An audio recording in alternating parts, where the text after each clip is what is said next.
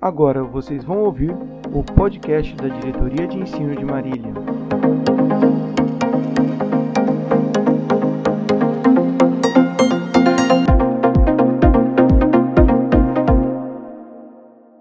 Olá, estamos aqui para mais um podcast sobre o novo ensino médio. Hoje, para conversar com vocês, estamos aqui com a professora Patrícia, que é PCNP de Filosofia e Sociologia, e eu, professor Adriano Gomes, PCNP de Geografia.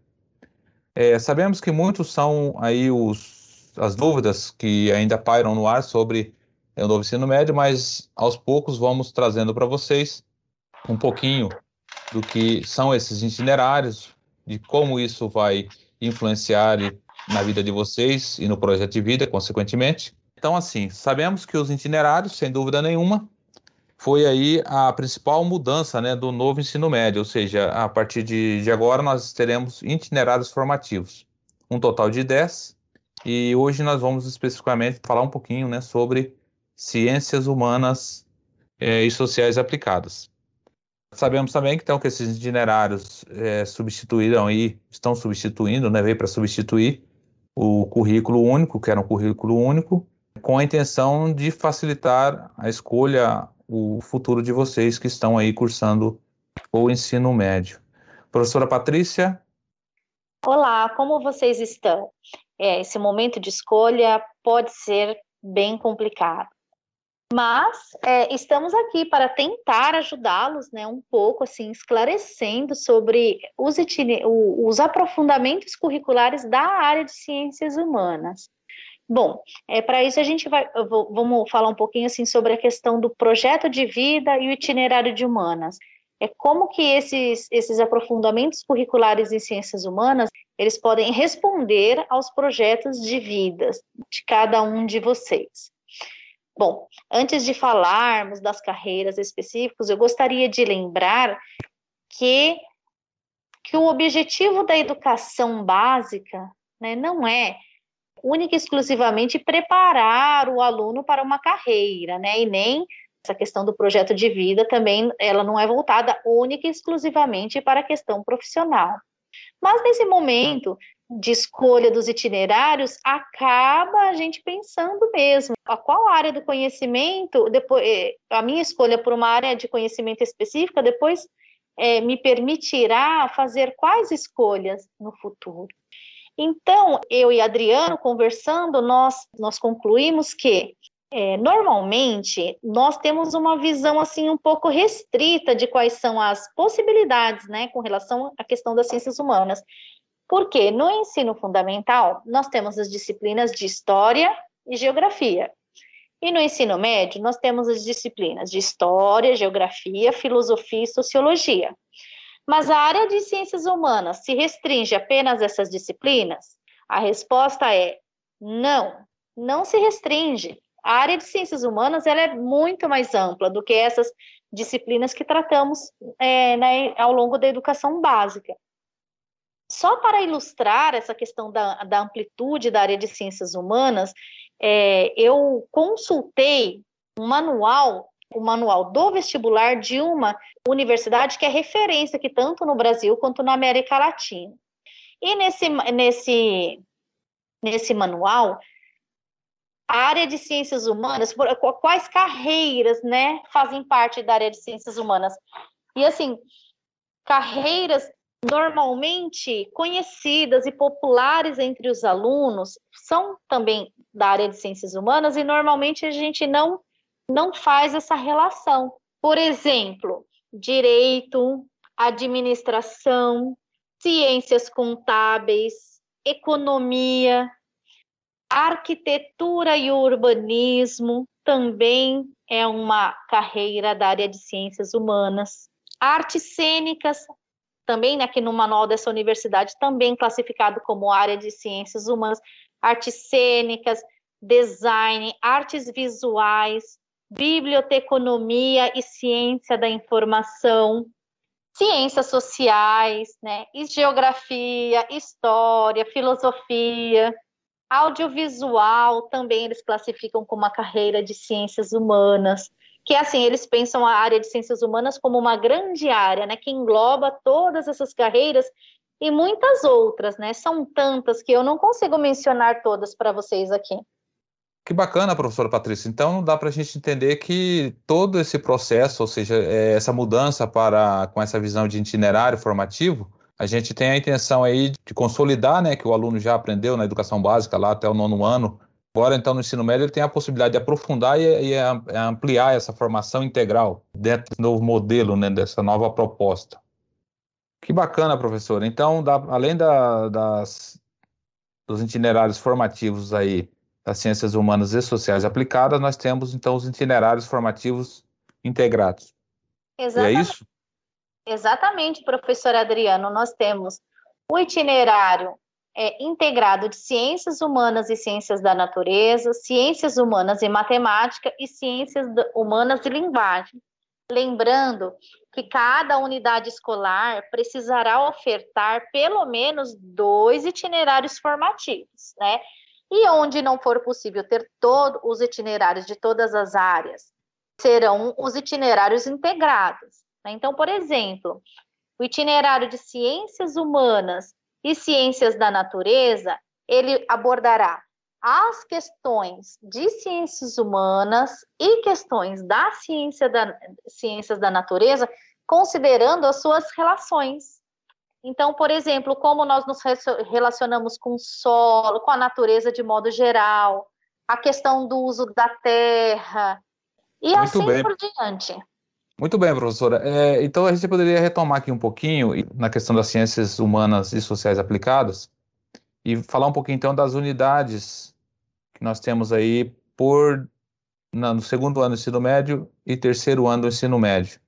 Perfeito, professora Adriana. Então, são seis é, unidades curriculares ao todo. Duas serão cursadas na segunda série do ensino médio e quatro serão cursadas na terceira série do ensino médio. Bom, na segunda série do ensino médio, as unidades curriculares elas trarão questões sobre o desenvolvimento tecnológico, a cultura, a memória, né, o espaço geográfico e como esses elementos né, fazem parte das nossas vivências, como esses elementos vão constituindo nós mesmos e nossas vivências, né? Também pensamento político, demografia, pluralidade, as diferenças e desigualdades sociais, né, e tudo isso permitirá ao estudante desenvolver habilidades que o qualificará para participar dos debates que ocorrem na nossa sociedade. Já na terceira série do ensino médio, as unidades curriculares, elas trarão questões sobre a relação que os seres humanos estabelecem com o mundo em que nós habitamos, ou seja, o mundo pensado enquanto espaço geográfico e a natureza da qual somos parte. Como nós construímos essas relações e quais os seus impactos sejam eles positivos ou negativos. É, passando pela formação dos territórios, globalização, quais os efeitos do avanço tecnológico no trabalho, os impasses ético-políticos decorrentes da forma como estabelecemos essas relações, a questão dos direitos humanos, os conflitos sociais, políticos e também ambientais. Ou seja, é pensar a relação do homem com a natureza e com espaço geográfico, como tudo isso nos constitui enquanto sociedade, como um modelo específico de sociedade, como cada povo, como cada nação vai construindo, né, a sua cultura, né, o seu, seu modo de viver, suas formas de, de interpretar o mundo e colocando suas questões. Dentro dessa, dessa apresentação, né, eu estou aqui pensando que tudo isso ele tem que ser permeado aí então pelo buscando aí estimular o protagonismo do estudante. E os itinerários então traz aí a investigação científica né a mediação e intervenção sociocultural os processos criativos né e o empreendedorismo. Ou seja a, os, esses eixos estruturantes eles buscam trazer para o aluno fazer com que esse aluno seja autônomo né na sua na sua decisão na sua no seu dia a dia e nas suas escolhas Sim, professor Adriano. Todo o percurso nessas unidades curriculares, elas estão organizadas sempre com, com, tendo como pano de fundo essa questão do protagonismo juvenil, né, da autonomia do estudante. né? Assim, como que o estudante vai ao, ao longo da sua trajetória escolar construindo a sua autonomia, seja para na compreensão da realidade na qual está inserido, né? Seja para na problematização dessa realidade, seja na, na busca por soluções né, de conflitos ou outras, outras questões que apareçam para esse estudante ao longo aí, não só da sua trajetória escolar, mas da sua vida como um todo. Né? Então, a ideia é preparar o estudante para pensar a sua própria inserção nesse mundo, né? E, então, por isso que, que, no começo, lá quando falei do projeto de vida, fiz aquele apontamento de que, assim, quando falamos em projeto de vida, no, nos objetivos da educação básica, nós não estamos falando apenas em formar o aluno para o mercado de trabalho. Né? É muito mais amplo. Né? É, é pensar assim como nós nos constituímos como humanos, na verdade. Por quê? Nós, seres humanos, tudo em nós é cultura, né? Então, nós vamos nos constituindo ao longo dos processos, dos processos sociais que vivenciamos, das nossas relações com as outras pessoas, nossa relação com o meio no qual estamos inseridos, as questões econômicas, políticas, sociais, tudo isso é, nos constitui, né? Vai nos constituindo ao longo da nossa vi vida. Então, é, é importante que o aluno construa essa autonomia, né, para conseguir pensar a si mesmo no interior de todos esses processos e conseguir, né, buscar os seus caminhos e, e mais do que buscar, conseguir trilhar esses caminhos é, com sucesso. Maravilha, muito bom. Eu acho que essa é uma oportunidade única, oportunidade que eu particularmente não tive lá no ensino médio e acredito que os alunos hoje tendo essa oportunidade, terão muito sucesso aí nas suas escolhas. Nossa conversa de hoje, eu tenho aqui alguns comentários e alguns questionamentos, então eu vou trazer para vocês, é, para que a gente possa finalizar aí com chave de ouro. Eu quero agradecer já a participação dos alunos que nos encaminharam aí é, as, os questionamentos, né, as perguntas. A Francine, ela, ela, ela comenta, né, que, que está, se sente privilegiada por escolher o próprio itinerário. Com certeza, Francine, eu acho que é um momento muito importante, principalmente na vida de vocês, né, que estão aí é, começando a trilhar aí o, novos horizontes, e o ensino médio vai proporcionar isso para vocês, sem dúvida nenhuma. Outras participações aqui, professora Patrícia, temos aqui uma pergunta da Lara Costa ela questiona o seguinte: a gente vai escolher o itinerário formativo de acordo com o que queremos aprofundar na faculdade? Essa é uma questão. Pode responder para nós? Sim, é, bom, vou tentar. É, bom, muito boa a pergunta da Lara. Né? Acho que uhum. essa é uma preocupação grande dos alunos. Né? Então, assim, como eu falei há pouco, o itinerário formativo, essa questão da escolha do itinerário formativo, ela não, não se reduz só às questões, o, e o projeto de vida, né, não se reduz somente às questões profissionais, mas sim, o estudante, ele pode fazer essa escolha já pensando futuramente no curso que ele deseja fazer no ensino superior. Isto, claro, se ele já tem algo em mente. Se ele não tiver algo em mente, ele pode fazer a escolha dele por afinidade com as disciplinas, com os conteúdos. Então, trocando em miúdos, a resposta é sim, Lara. Você pode fazer a sua escolha, a escolha do seu itinerário formativo de acordo com o que você deseja aprofundar na faculdade.